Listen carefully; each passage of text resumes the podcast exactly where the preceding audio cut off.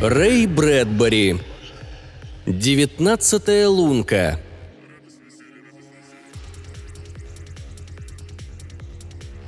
Я выехал на мотор-авеню уже под вечер и тут же заметил на противоположной стороне улицы старика, собиравшего потерянные мячики для гольфа. Я затормозил так резко, что едва не врезался головой в лобовое стекло. Простояв секунд десять на месте, на улице не было ни единой машины. Я стал осторожно сдавать назад, пока не поравнялся с канавой, шедшей вдоль проволочного ограждения поля для игры в гольф. Старик тем временем поднял с земли очередной мячик и положил его в свою корзинку. Нет, не может быть. Хотя... Нет. Я припарковался у обочины и с минуту сидел в машине, размышляя о том, как же мне следует поступить? В конце концов я вышел на дорогу, пропустил ехавшую мимо машину, пересек дорогу и пошел вдоль канавы навстречу старику.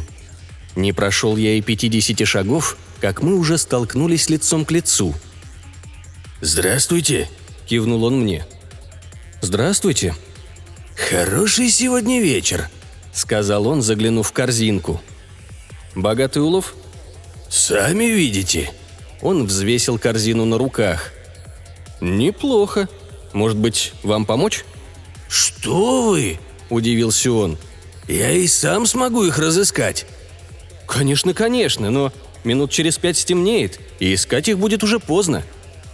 «Верно», – согласился он и поглядел на меня с любопытством. «А почему вы решили мне помочь?»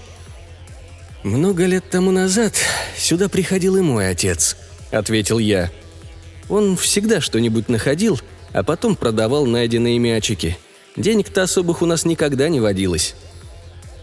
«Все понятно», — вздохнул старик. «Что до меня, то я прихожу сюда раза два в неделю. На прошлой неделе мне удалось найти столько мечей, что я даже смог пригласить супругу в ресторан». «Я знаю», — кивнул я. «Откуда?» «Это я так. – ответил я. «Идемте. Смотрите, мячик, а возле самой изгороди еще один. Сейчас я его достану». Я перебрался через канаву и вернулся назад с мечом в руках. Старик с интересом посмотрел мне в лицо. «Почему вы плачете?» – спросил он. «Неужели? Наверное, все дело в цветах. У меня аллергия». «Мы знакомы?» «Возможно. Я назвал ему свое имя. «Странное дело», – рассмеялся он. «У вас такая же фамилия, как и у меня.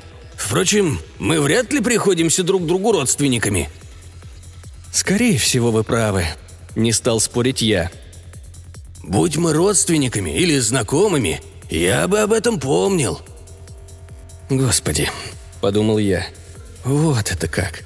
Какая, в конце концов, разница между синдромом Альцгеймера и смертью? И в том и в другом случае ты ничего не помнишь. Память там уже не нужна. Старик обратил внимание на мою задумчивость и почему-то заволновался. Взяв у меня мячик для гольфа, он опустил его в корзинку. «Спасибо». «Там есть еще один», — сказал я, вновь спустившись в канаву и, смахнув слезы с глаз, добавил — «Стало быть, вы так сюда и ходите». «Что значит, вы так сюда и ходите?» «Это я себе», — ответил я. «В том смысле, что вас всегда можно здесь застать». «Ну, это уж как повезет». Он вновь удивленно уставился на мое лицо. «Странное дело. Когда-то у меня был сын. Хороший такой мальчишка. Но потом он куда-то исчез. Никогда не мог понять, куда же это он запропастился. «Ничего удивительного», — подумал я. «Исчез не он, исчез ты. Так должно быть бывает, когда вы прощаетесь с людьми, и они для вас исчезают. А на самом деле Это вы поворачиваетесь и уходите, идете и исчезаете. Солнце скрылось за горизонтом, и теперь мы шли в полумраке, которого не мог рассеять свет одинокого фонаря, стоявшего на противоположной стороне улицы. Я увидел еще один мячик, лежавший в нескольких футах от ног старика, и указал на него кивком головы. «Вот и все», — сказал он, поднимая мячик. «И куда же вы теперь?» Я собрался с мыслями и, посмотрев вперед, произнес. «В любом гольф-клубе имеется девятнадцатая лунка, так ведь?» «Разумеется. Здесь тоже есть бар». «Позвольте угостить вас стаканчиком вина». «Очень мило с вашей стороны», — сказал он нерешительно. «Но, честно говоря, я не совсем...» «Всего один стаканчик. Он вам не повредит», «Поздно уже, мне пора идти». «Куда?» – спросил я и тут же пожалел о своем вопросе. Старик отвел глаза, мучительно пытаясь найти правдоподобный ответ. «Понимаете», – сказал он наконец, – «дело в том...» «Пожалуйста, ничего не говорите, я не должен был задавать вам этот вопрос». «Ничего страшного, мне действительно пора», он протянул мне руку на прощание и вдруг, крепко сжав мою руку и пристально глядя мне в глаза, воскликнул. «Мы действительно знаем друг друга, правда?» «Да», — сказал я. «Но где и когда мы встретились?» С той поры прошло много-много лет.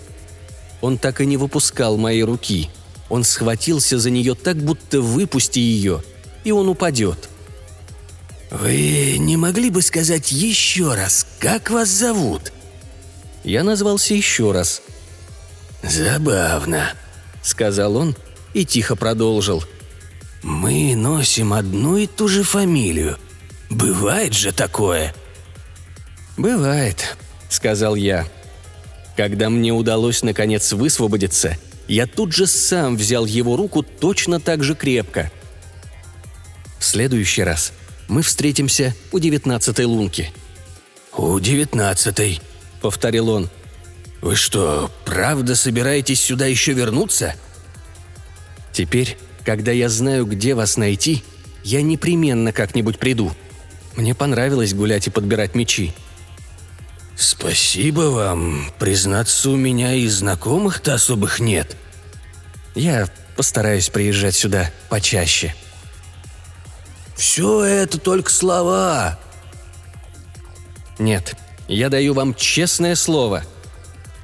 Смотрите, честное слово – вещь серьезная. Я знаю. Пойду я. Теперь уже ему пришлось с усилием высвобождать свою руку и массировать ее, чтобы восстановить кровообращение. «Здесь ведь ничего не ходит». Он зашагал прочь, и, подняв с земли еще один, теперь уже последний мячик, бросил его мне. «У девятнадцатый», — тихо сказал он. «Да», — ответил я. В следующее мгновение он уже исчез в темноте. Я стоял на прежнем месте и плакал. В моем нагрудном кармане лежал подаренный им мячик для гольфа. Да лежал бы там хотя бы до утра – подумалось мне –